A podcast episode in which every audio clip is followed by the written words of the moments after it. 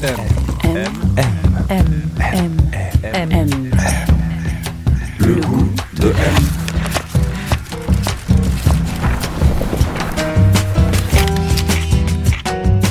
M, le magazine du monde présente Le goût de M, un podcast produit par Géraldine Saratia qui vous entraîne à la découverte du goût d'une personnalité.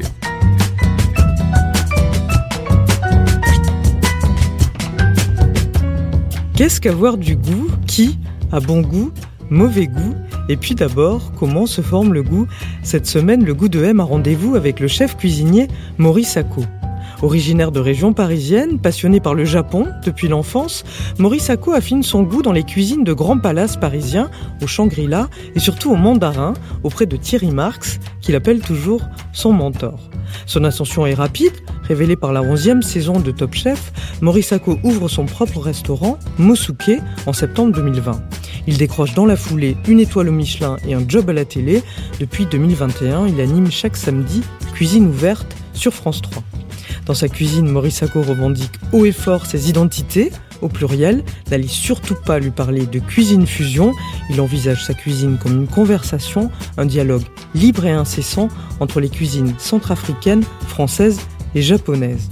Pour en savoir un peu plus, on a rendez-vous chez Musuke un lundi, jour de fermeture du restaurant, direction le 11 rue Raymond Losserand dans le 14e, non loin de la gare Montparnasse. Bonjour Bonjour. Salut. Ciao. Merci Bon, bienvenue. Merci. Alors, Maurice Sacco, on est chez Musuke, votre restaurant dans le 14e arrondissement. C'est un espace qui vous ressemble ici? Ouais, ouais, c'est un espace. euh, moi, je- en tout cas, je l'ai pensé comme ça. Et alors, comment vous le décririez pour les gens qui nous écoutent? Alors moi, je le décrirais comme euh, un endroit simple et euh, chaleureux à la fois. Et c'est quoi? Et, et alors, ça ressemble à quoi? Alors, ça ressemble à, au final la simplicité par ces murs blancs. Tout est blanc et on vient apporter de la chaleur par des touches de bois clair, euh, une lumière un peu plus chaude. Et euh, c'est vraiment entre le blanc et le bois au final. Et on dirait une petite maison aussi. Ouais, ouais, c'est, c'est, c'est réellement une maison. c'est une petite maison posée comme ça en plein 14e. Donc on est sur trois étages, on a de la cuisine au sous-sol, le restaurant au rez-de-chaussée, et au-dessus c'est vraiment chez moi, donc c'est ma maison aussi.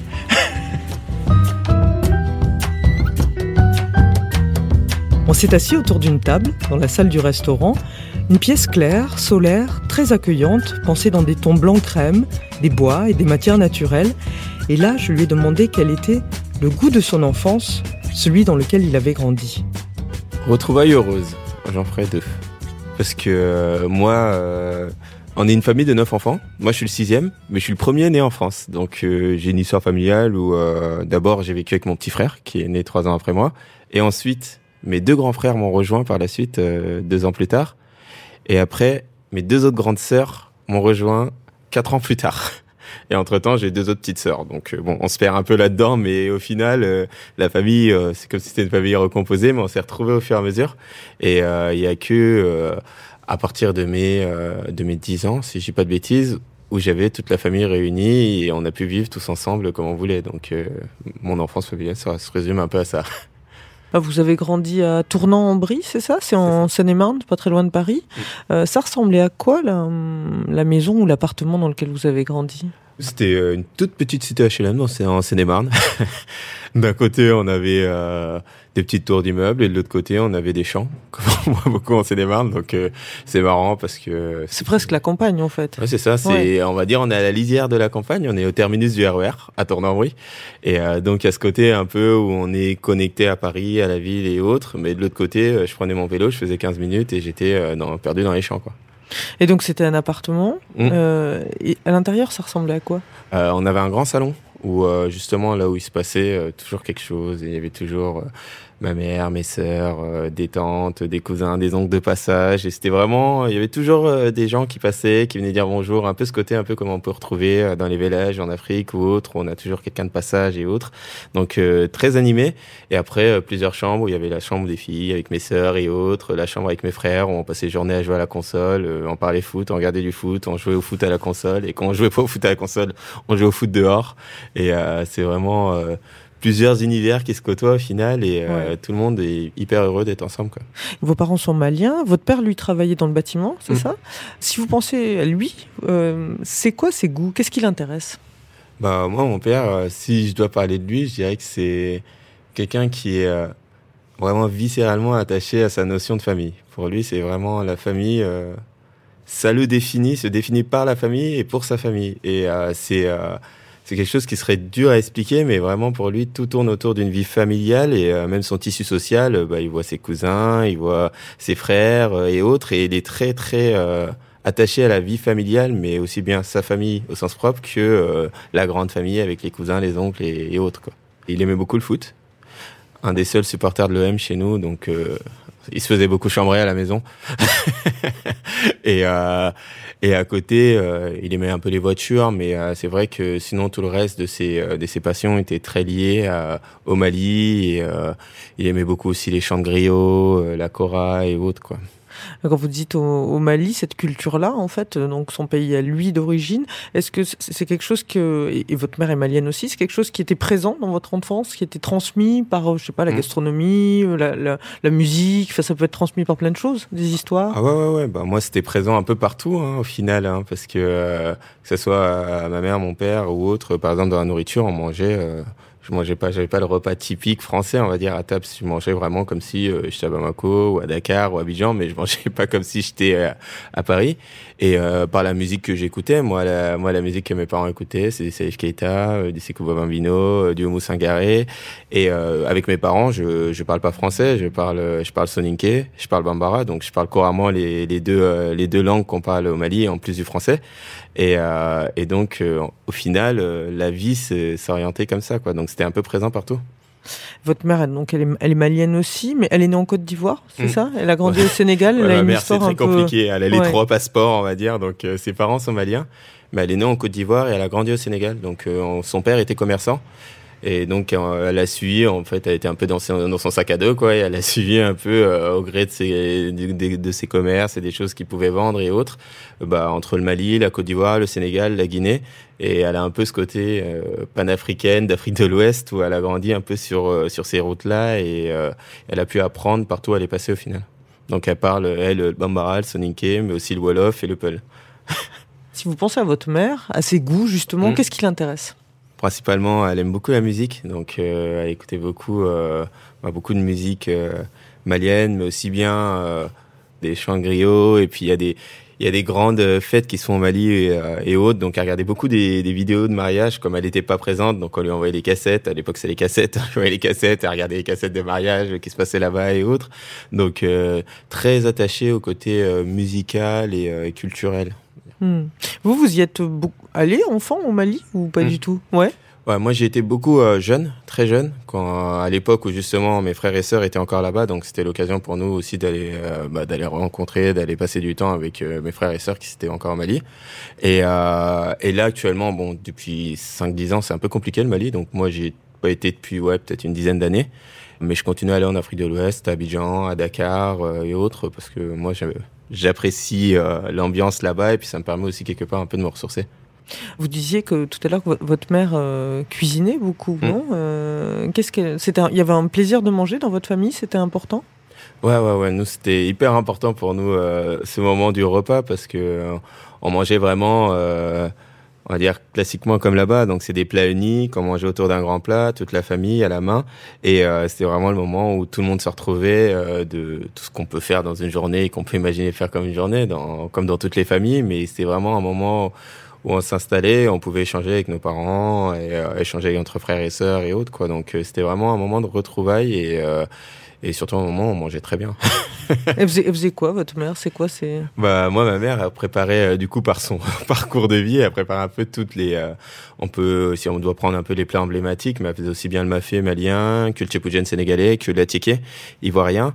Et toutes ces recettes au final se croisaient, donc on pouvait euh, le matin, enfin le lundi avoir le tchép, et puis euh, le samedi euh, manger une soupe de poisson ivoirienne, et puis c'est vraiment comme ça. Donc au final, moi, sur ma culture, on va dire gastronomique que ma mère me faisait, c'est vraiment large sur l'Afrique de l'Ouest. Et vous, vous aviez donc beaucoup de frères et sœurs, vous dites vous êtes neuf en tout, c'est ça? Ouais. Vous aviez des, des goûts en commun avec vos frères et sœurs? Vous faisiez des choses ensemble beaucoup ou...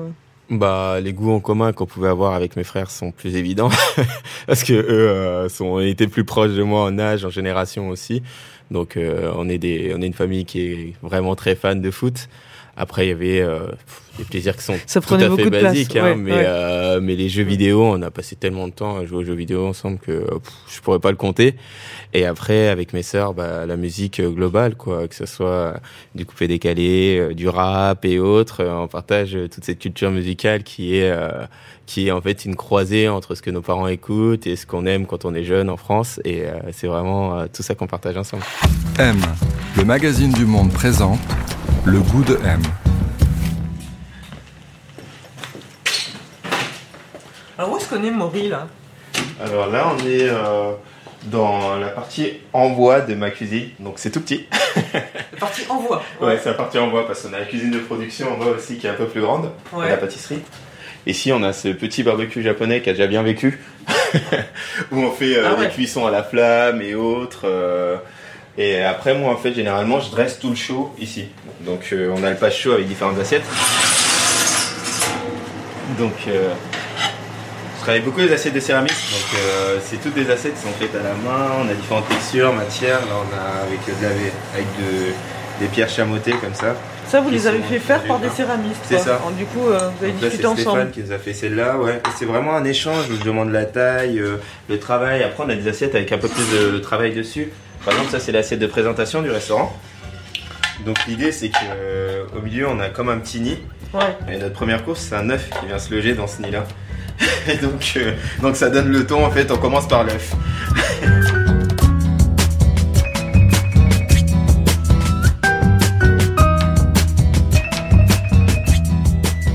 Quand j'étais enfant, moi j'étais un peu curieux de tout, mais quelque part j'ai toujours été intéressé un peu par des histoires, mais euh, pas des histoires type euh, roman. Ça m'intéressait pas plus que ça de d'imaginer des choses, mais euh, plus sur des histoires euh, historiques ou de la biographie et autres. Même très jeune, j'étais j'étais Ah très ouais euh, ouais, j'adorais découvrir. euh, par exemple, quand, quand jeune, on apprenait en géographie euh, les hommes préhistoriques et tout. Moi, j'ai passé mon année dessus, quoi, essayer de découvrir pourquoi, comment. euh, quand, quand au collège et autres, j'apprenais sur l'Égypte et autres. J'étais vraiment très, très impliqué dans, dans découvrir des, des cultures et des nouvelles choses, en fait. J'ai Ouais. toujours été très curieux de d'avoir des nouveaux savoirs, mais peut-être des choses qui me serviraient jamais, mais juste de le savoir, ça me suffisait. Donc ça, l'histoire. Et puis après, un autre, euh, justement, un autre canal euh, qui vous amenait beaucoup d'histoire. Je crois que c'était la télé, en fait. Il y avait, Mm. Ouais, euh, c'était aussi une fenêtre comme ça. euh, Bah, la télé, c'était ouais, c'était une fenêtre sur euh, tout ce que je pouvais pas connaître, on va dire, en étant dans mon dans mon cercle et dans mon milieu, parce que bah, on était plus mes parents quand ils regardaient la télé, ils regardaient plutôt des infos euh, sur l'Afrique et autres. Avec mes frères, on s'intéressait euh, à plein de choses, mais pas des choses de la de la vie courante en France, quoi. Et euh, et au final, euh, bah, la télé, c'était un peu un échappatoire et ça m'a permis aussi bien de découvrir bah, le secteur de l'hôtellerie française et toute cette gastronomie et tout ça. Et c'est vraiment par là que j'ai découvert cet univers-là que euh, le manga japonais et donc euh, avoir une petite fenêtre sur le Japon ouverte. Donc finalement, c'est en regardant ces émissions, puis en étant attiré par, euh, par le milieu de l'hôtellerie, Mm. par, euh, par tout ça, que vous vous êtes dit, euh, je vais faire, je vais faire un BEP. C'est comme ça que ça s'est passé? Ouais, Une ouais, cuisine? vraiment comme ça, ouais, parce que fin de troisième, bon bah comme beaucoup, on arrive devant, devant une feuille, on est dit bon, choisis ce que tu veux faire plus tard. On n'en a aucune idée quand on est en troisième en vrai. Donc je me suis dit tiens, essaie de faire un métier. Et euh, c'est à ce moment-là, je me suis dit tiens, pourquoi pas la cuisine. Et ça vous a plu tout de suite ou pas? Ouais, par Ouais. chance. Je dirais par chance parce que quand je me suis lancé, j'avais aucune idée de là où j'allais parce que déjà, je voyais les tenues pro, les trucs, les machins. Je me suis dit, waouh, donc quoi, je me suis embarqué. je suis obligé de m'habiller comme ça, je vais prendre le bus comme ça, la honte et tout. Mais C'est vrai ouais, bah ouais, on avait des costumes mal taillés avec des souliers énormes et tout. C'était une horreur. et, euh, et donc, euh, mais quand je suis arrivé en cuisine, mon premier cours, on a dû euh, brider une volaille. Ouais. Chose que Ça consiste en quoi? Voilà, je me suis posé la même question quand on m'a dit faut brider une volaille. Qu'est-ce que c'est que ça Et ça consiste à en fait habiller une volaille. Donc euh, ça- littéralement, ça consiste à coudre une volaille avec euh, du fil de boucher Ouais. pour qu'elle se tienne bien à la cuisson et ensuite faire un poulet rôti. Donc euh, je me suis dit ok bizarre. Je l'ai fait et le prof a trouvé que je faisais ça super bien. Donc euh, il y a eu un retour tout de suite positif. Donc tout de suite euh, je me suis senti ah, bien, euh, je suis plutôt pas mal. Et au final, j'ai, euh, je sais pas, c'est comme si j'étais devenu accro à ce côté. je fais, j'ai un retour immédiat sur ce que je fais et je suis fier de mon travail. Ce côté un peu artisan, quoi. Au final, Ouais, on a un produit, on le transforme et derrière, on a une récompense immédiate. Alors vous, une des singularités euh, qu'il y a aussi dans votre parcours, c'est que ce que vous disiez tout à l'heure, vous disiez chez vous, il n'y avait pas forcément de culture euh, de gastronomie française, quoi, en fait, puisque votre mère faisait des plats plutôt d'Afrique de l'Ouest. Euh, et à l'école, vous avez appris ces plats-là, quoi. Enfin, ça a été. Bah, à euh, l'école, ouais, c'était mes premiers contacts et mes seuls contacts avec la gastronomie française. Après, bon, avec du recul, est-ce que c'en était? Je suis pas sûr. mais euh, mais euh, la première blanquette que j'ai mangée, c'est la blanquette de la cantine, quoi. Et euh, c'est vrai que justement, là où ça aurait pu être un handicap de se dire, euh, j'arrive à l'école hôtelière, et je sais, je connais Ouais. pas grand chose ou rien du patrimoine culture gastronomique français. Bah pour moi, c'était une superbe opportunité parce qu'au final, au quotidien, au travail et, euh, et à l'école, j'apprenais des choses. J'apprenais tout le temps. Quand je suis arrivé, un fenouil, euh, j'ai jamais mangé un fenouil, quoi. Ouais. Et au final, euh, je découvre ce que c'est qu'un fenouil. Dans la foulée, je me dis fenouil orange avec un poisson. Quoi Qu'est-ce que c'est que ça? Je découvre le plat fenouil à l'orange avec un poisson, génial. Et j'étais uniquement dans la découverte et il n'y avait pas d'appréhension, quoi. Donc euh, j'étais vraiment un peu comme un enfant qui découvrait euh, tout ce qui se passait devant lui. Et euh, c'était des super moments. Alors dans votre parcours, il y a eu deux étapes super importantes. Donc en 2012, vous avez vous êtes entré au Royal Monceau et euh, aux côtés de donc Hans Stanner, c'était ce chef-là. Vous avez beaucoup appris là-bas et vous dites c'est lors de c'est au bout d'une année là-bas qu'en fait finalement ce que bon j'aimais j'aimais bien ce, ce métier que j'apprenais, Mm. c'est devenu une vocation parce qu'on bon, parce qu'il vous a transmis puis on m'a proposé de, de faire un plat, je crois pour la carte du restaurant aussi. Qu'est-ce qui s'est passé? Il y a eu un déclic là-bas? Ouais, il y a eu un vrai déclic. C'est vraiment au Royal Monceau où j'ai découvert une rigueur, la vraie rigueur de Pala, c'est la rigueur d'un restaurant étoilé. C'est la prochaine fois, la première fois que je travaille dans un restaurant étoilé. Et en découvrant cette rigueur, en fait, le chef m'a pas lâché, quoi. je sais pas ce qu'il a vu chez moi, que, Ouais. quoi que ce soit, mais il m'a pas lâché. Il m'a dit, écoute, faut que tu travailles plus, faut que tu te donnes plus, faut que... c'est vraiment un métier de passion. Et si tu veux avancer dans ce métier, faut que tu bosses. Et je pense qu'il a une super idée en me disant, bah, écoute, euh, là, tu participes au concours et faut que tu fasses un plat. Parce qu'à partir de ce moment-là où je me suis dit, bah, je, je l'ai pris au sérieux et j'ai commencé à bosser sur ce plat, bah, je me suis renseigné, en fait. J'ai regardé qu'est-ce que, bah, déjà, comment on construit une assiette, quels sont les plats signatures, qui sont les chefs, qui est Robuchon, qui est Bois le Bocuse, parce qu'à cette époque, j'en entendais parler, mais je savais absolument pas qui ils étaient. Et en fait, au final, petit à petit, j'ai mis le doigt dans l'engrenage et je me suis pris au jeu. Ouais. Et quand j'ai sorti mon plat et que- et qu'il a apprécié mon plat, C'était quoi que vous avez fait? je me souviens, c'était un canard, un canard avec euh, patate douce et framboise.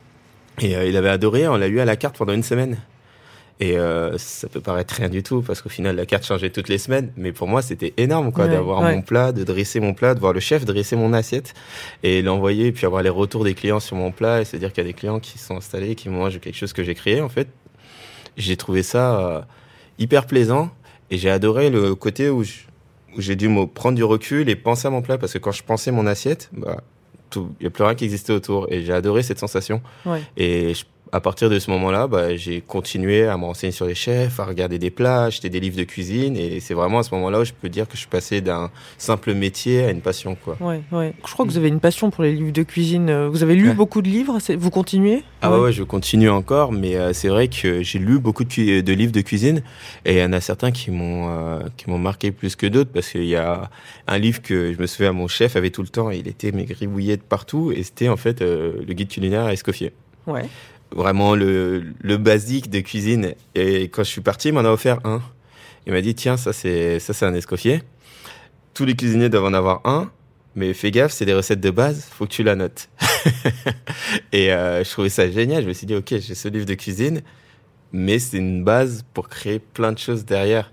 Et en fait, euh, ce livre, je l'ai gardé jusqu'à très récemment, où j'ai donné à un apprenti qui, qui partait. Je lui ai dit, bah tiens, c'est mon escoffier, garde-le et fais ce que tu veux avec. Ouais. Je trouve que c'est justement génial de se dire que peut-être cet apprenti, quand il sera chef, elle donnera à un autre apprenti et, euh, il va avoir un escoffier à noter Ouais. comme ça. Donc, euh, on a des livres de recettes, mais c'est bien plus que ça parce qu'au final, ça peut devenir des, des choses qui sont chargées en connaissances, mais aussi en sentiments. Et Ouais, c'est de la choses. transmission, quoi. C'est Ouais, ça, c'est très important, ça, dans. euh, C'est la base de notre métier pour moi, la transmission, vraiment de pouvoir euh, transmettre aussi bien une cuisine, mais aussi transmettre des valeurs et, euh, et des méthodes.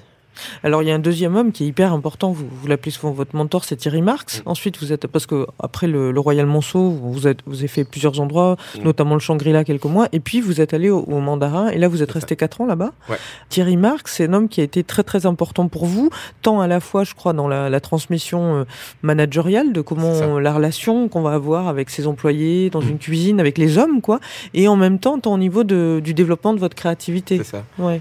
J'ai tendance à dire Thierry Marx, il a, il m'a fait passer de, de cuisinier à chef. Parce qu'un cuisinier dans une brigade, on est occupé à faire sa liste de tâches, faire sa mise en place, être en place, faire son service, et puis après, euh, on nettoie, on rentre à la maison.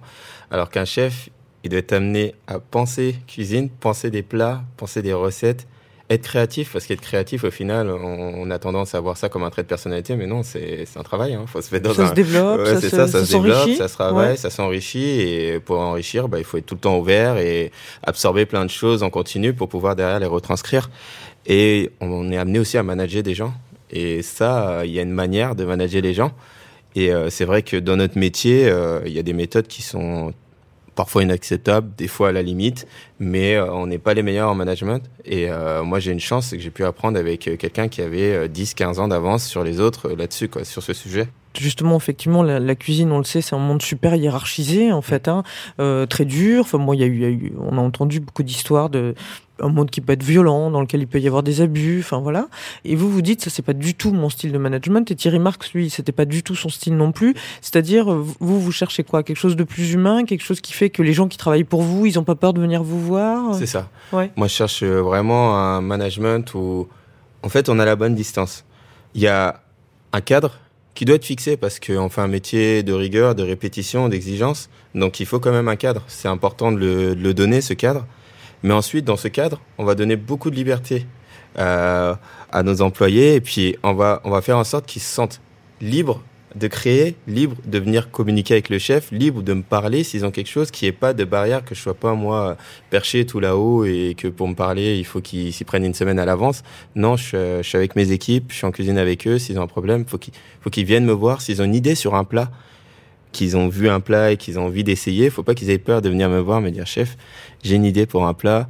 Faut qu'ils sachent que je suis toujours ouvert à la discussion sur ces choses-là et dans ma méthode de communication aussi. Donc, euh, quand je communique avec mes équipes, je suis très proche. Euh, moi, mes équipes, elles me tutoient.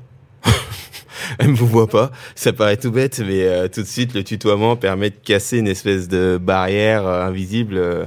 donc, euh, mes équipes me tutoient sans perdre de vue que je suis le chef et qu'au final, c'est moi qui vais prendre la décision finale. Mais en tout cas, on peut en discuter. Et c'est important, parce que c'est une nuance, mais c'est important parce que tout de suite, eux, Hmm. ça les allège d'un poids. Et vous disiez chez, chez Thierry Marx au Mandarin Oriental aussi, vous avez vraiment pu à son contact faire développer votre créativité. Thierry Mm. Marx, c'est un peu le plus japonais des chefs français, enfin Ouais. peut-être pas le plus, mais enfin très influencé par ça. C'est, c'est- le Japon, c'est très important Mm. pour vous aussi. Enfin en tout cas, Mais vous y êtes allé au Japon ou pas alors? Non, Toujours toujours, pas.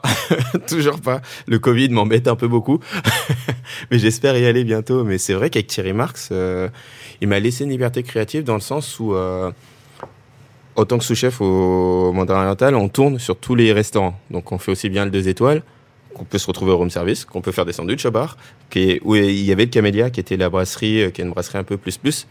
Et euh, sur cette brasserie, il laissait liberté à ses, à ses sous-chefs de créer. Donc euh, je pouvais créer des recettes comme ça, et j'avais juste à lui proposer, il validait, et puis ça se retrouvait à la carte. Et donc c'est à ce moment-là où j'ai pu vraiment m'amuser à créer des recettes qui me ressemblaient. Lui me poussait toujours, il me disait bah, vas-y, mets-y plus, mets-y plus d'identité, amuse-toi, parce que cette table est faite pour ça. Ouais. Et, et le côté japonais, justement, vous l'avez aussi euh, développé là-bas, enfin, c'est-à-dire euh, cette culture qui vous plaisait beaucoup, les, les condiments qui vous parlaient beaucoup, je crois aussi beaucoup? Enfin, qu'est-ce Ouais. qui vous Bah, je l'ai, affiné, on va dire, parce que moi, je l'ai toujours eu, cette appétence pour la cuisine japonaise. Et euh, j'ai toujours été très curieux et je mangeais beaucoup dans des restaurants japonais euh, pendant cette période. Et à son contact, j'ai pu découvrir une nouvelle manière de travailler euh, ces cuisines japonaises où, en fait, on se débarrasse de toutes les recettes et on se concentre sur le produit.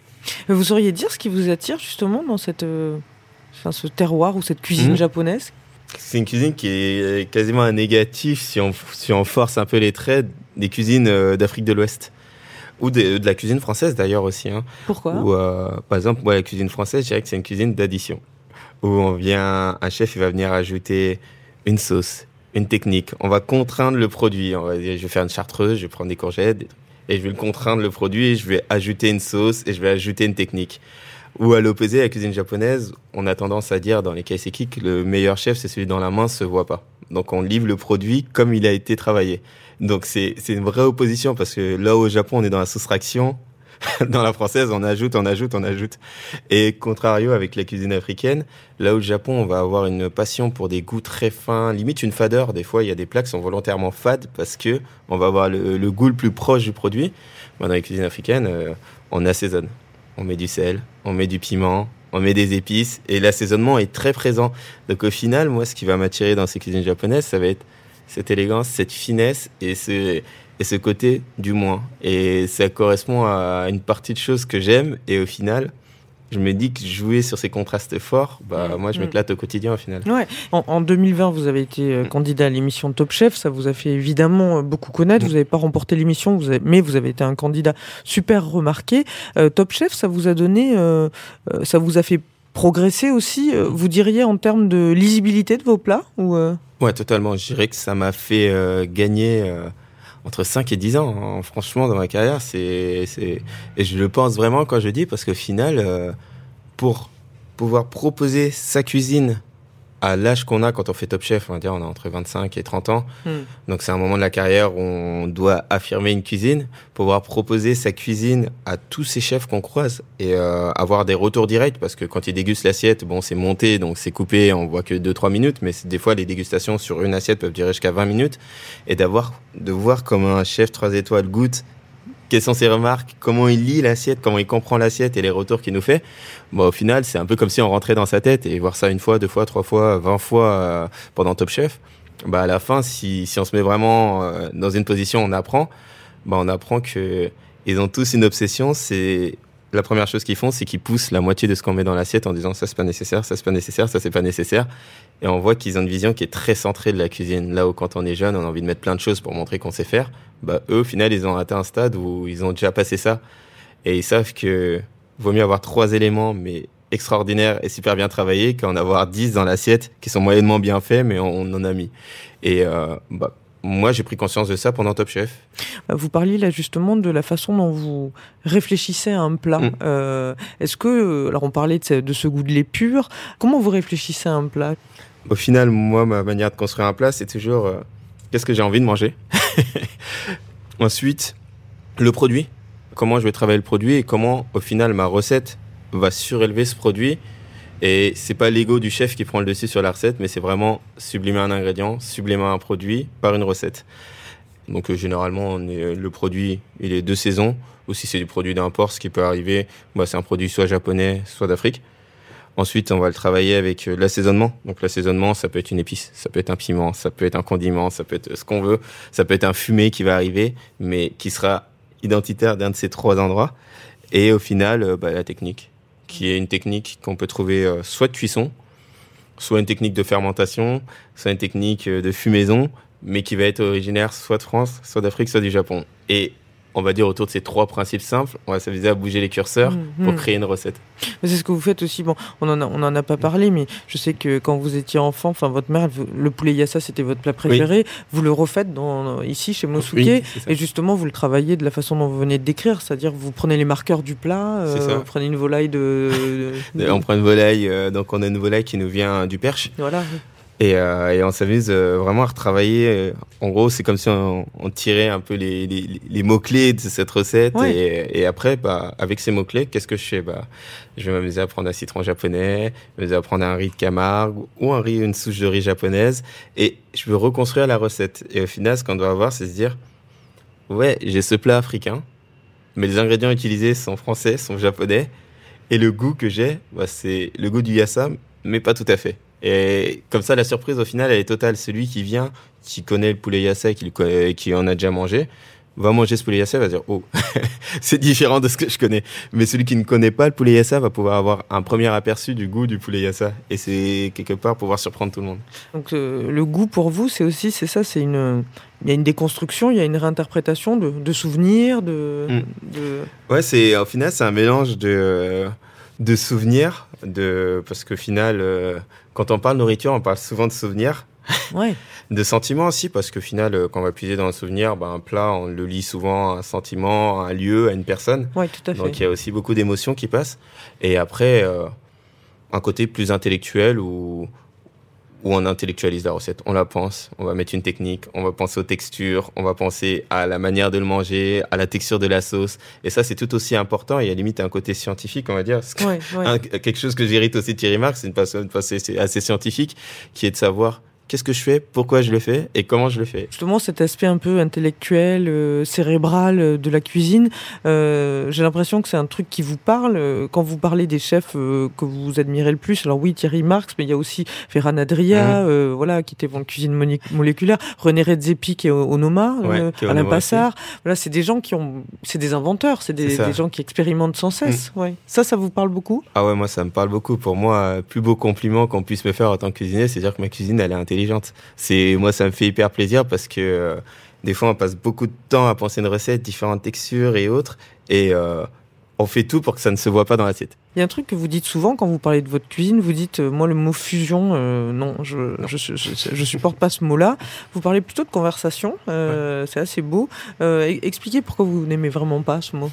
Surtout le mot fusion, pour moi il retranscrit tout ce qu'on a un peu de, de moche dans la cuisine, qui est le côté très marketing, où je vais dire, euh, je mélange ces trois identités euh, parce que ça fait bien, parce que c'est cool, c'est à la mode. Et donc, euh, pour ça, dans chaque recette, je vais vous mettre la France, l'Afrique et le Japon. C'est pas du tout la promesse chez Mosuke, c'est vraiment pas notre promesse. Nous, la conversation, elle s'oriente parce qu'au final, c'est sur la totalité du menu qu'on va ressentir cette notion de voyage entre les trois continents. Et donc, on peut passer d'un bœuf mafé à une soupe euh, yajiru, qui est une soupe japonaise, une soupe froide à base de miso et de sésame, puis revenir euh, sur une course, va avoir euh, une soupe à l'oignon. Et c'est vraiment l'idée de se dire, qu'est-ce qui fait le lien entre ces trois continents, si ce n'est bah, le fil du menu, que dans la soupe à l'oignon, en fait, on aura mis un petit poivre de penja du Cameroun qui va venir apporter une chaleur et un goût différent que dans la soupe yajiru, bah, au lieu d'utiliser du sésame japonais, je vais utiliser du sésame du Burkina Faso qui lui va apporter une texture différente et que dans mon bœuf mafé, bah, je vais venir à travailler de la cacahuète de souston et je vais le lier avec un tout petit peu de miso à la fin. Et donc, c'est vraiment toutes ces touches viennent améliorer une recette, mais elles viennent pas pervertir l'identité de cette cuisine. Et c'est vraiment là où je vois la différence. Il y a un menu euh, chez Mosuke qui s'appelle Migration. Pour vous, la cuisine, c'est ça? C'est un voyage, une C'est ça, conversation c'est un voyage, une conversation, un échange. Et nous, dans le restaurant, en fait, on, on a un animal totem chez Mosuke qui est le héron. Et l'idée, c'est que le client euh, qui s'installe euh, chez Mosuke, il est un peu comme ce héron et va faire son vol migratoire entre tous ces continents. et donc, on a différents menus. On a le nidification, l'hivernage, le migration, qui est, qui est un des grands menus. Et le plus grand menu est le vol de nuit. Et on s'amuse un peu de cette image et se dire, bon, bah, partout où ce héron va migrer, bah, il va manger ce qu'il trouve sur le territoire et puis il va migrer ailleurs et ainsi de suite. Et des fois, on est sur le territoire, mais des fois, on vole entre deux et puis on sait pas où on est. il, y a, il y a cette idée du vol et euh, on illustre un peu comme ça le repas chez Mosuke. M, M. M, M. De M. Donc là, on est dans la salle du restaurant. Donc on a rabaissé les tables parce que euh, généralement les assises sont plus basses au Japon et en Afrique de l'Ouest où on mange carrément assis par terre. Donc j'avais envie qu'on ait un peu se rapprocher un peu de cette idée en rabaissant juste les tables de 5 cm et on le sent quand on s'installe tout de suite que les tables sont un peu plus basses que la normale. Puis après tout au fond, on a le seul euh, petit clin d'œil euh, à l'Afrique qui est au final le tissu euh, le tissu wax qui est un, un tissu emblématique de l'Afrique de l'Ouest, bien qu'il soit pas africain. Il faut le préciser quand même, c'est important. Mais euh, qui reprend un peu des motifs et des teintes de bleu qu'on trouve aussi bien sur le logo, mais sur ma veste euh, personnelle. Et ça, c'est un osier aussi quoi. Ouais, ça c'est un osier aussi. Donc là, on a de la paille sur le miroir Ouais. et euh, on est sur des sur des touches très naturelles. Nos fleurs, bah, au final, c'est de l'origami, donc on est sur du papier. Donc là encore, on vient amener une nouvelle texture qui est un peu papier froissé. Et euh, c'est vraiment cette idée de jouer sur les textures et non pas sur euh, une déco purement euh, avec des tableaux accrochés ou autre.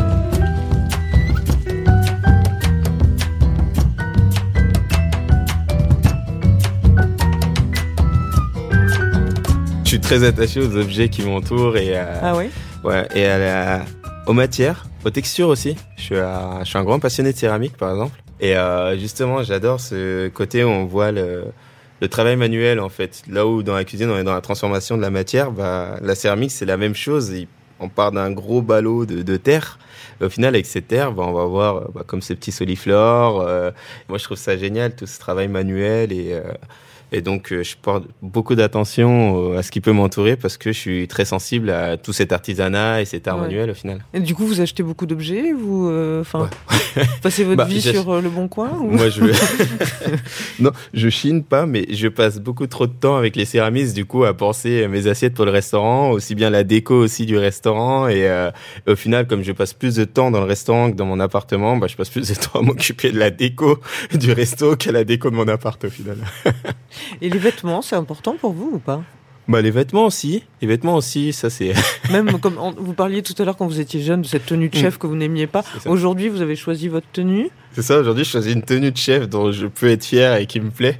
Donc, euh, c'est sympa aussi d'avoir le pouvoir là-dessus, de se dire, voilà, je, je peux choisir ma tenue de chef et je peux euh, justement la, faire une tenue de chef qui me ressemble. Et moi, donc, euh, j'ai ma tenue de cuisine euh, qui est- où on retrouve encore les trois inspirations. Donc, c'est une veste blanche de chef, qu'on peut avoir l'image euh, de la veste de chef, mais qui est croisée comme un kimono japonais et sur lequel on a des petits empiècements en wax.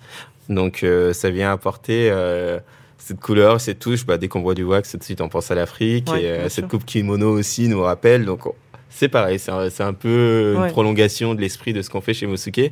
Puis les, le, le tissu et le vêtement, euh, d'un sens global, moi, ça m'intéresse beaucoup. Je suis, euh, je suis passionné de mode aussi. Ah ouais? Et ouais, j'adore. qu'est-ce qui euh, vous plaît, par exemple? Bah moi, ce qui me plaît, par exemple, euh, bah bon, malheureusement, j'aimais beaucoup le travail de Virgil Abloh. Je pense qu'on, bon, voilà quoi, Ouais, mais Qui est euh, récemment disparu. ouais, ouais. qui, est récemment disparu. Mais par exemple, le travail d'un de quelqu'un comme Rick Owens, par exemple, j'adore Ah parce que c'est totalement barré en fait. Moi, je serais pas capable de le porter, mais j'adore le voir et je trouve justement cette créativité un peu débordante me parle beaucoup parce que je me dis qu'est-ce que c'est qu'un créatif qui se fixe aucune limite? Et je pense que Rick Owens, ça peut s'en approcher. Et en même temps, il est capable de faire des choses assez consensuelles. Il peut faire un banc pour un appartement qui est, qui Oui, est juste un peu stylisé, il fait du mobilier aussi. Et c'est marrant de voir un peu tous ces esprits un peu créatifs et voir comment comment ils pensent ces objets dans le design. Ce qui est intéressant aussi, j'aime beaucoup le design, c'est que on pense un objet pour qu'il soit beau, mais pour qu'il soit fonctionnel aussi. Au, au cours de votre vie, là, vous avez l'impression que vos goûts, ils, ils- ils ont beaucoup évolué ou vous revenez toujours aux mêmes choses? Je dirais que mes goûts évoluent beaucoup sur euh, l'intensité. je me rends compte que euh, avec l'âge, je suis de plus en plus sûr de ce que j'aime, mais Mhm. aussi, à contrario, plus en plus sûr de ce que j'aime pas. Qu'est-ce que vous n'aimez pas, par exemple? Et donc, euh, par exemple, je sais que, en fait, j'aime pas le orange. c'est tout con, mais j'aime pas le orange. j'aime pas cette couleur, voilà. C'est con, mais ça peut arriver. Et euh, j'aime pas les huîtres chaudes. Mais il y a plein de petits détails comme ça où je me dis, bah, en fait, jeune, j'étais beaucoup moins tranché. J'ai 29 ans, bon, je pense que je suis pas vieux non plus, mais au fur et à mesure, je me rends compte que mon avis s'affine. Et au fur et à mesure qu'il s'affine, bah, je travaille plus les choses que j'aime. Et donc, euh, il y a ce côté un peu où on devient un peu plus perfectionniste avec le temps. Donc, j'espère pas finir toqué, mais euh, et, co- et comment vous, comment vous, comment vous nourrissez votre goût justement, votre créativité? Vous, vous disiez tout à l'heure, c'est un travail. C'est avec quoi vous le nourrissez? Bah moi je nourris avec franchement je nourris vraiment avec tout et n'importe quoi. hein. C'est c'est vraiment d'abord une ouverture tous les instants. Au final je suis toujours euh, ouvert à apprendre des nouvelles choses et ça peut être aussi bien en me faisant amuser. Récemment euh, à la bourse du commerce euh, j'étais euh, j'étais parti visiter une expo où il y avait des des espèces de paniers de basket mais qui étaient faits en comme comme des beaux chandeliers tout ouvragés avec Ouais, du verre ouais. et tout. Et je trouvais ça génial, mais je sais pas pourquoi, moi j'ai pensé à une tuile. une tuile euh, au restaurant. Je me suis dit, mais c'est vrai, j'ai jamais été sur ce côté un peu minutieux, un peu de branches, de branches et d'enchevêtrement et autres.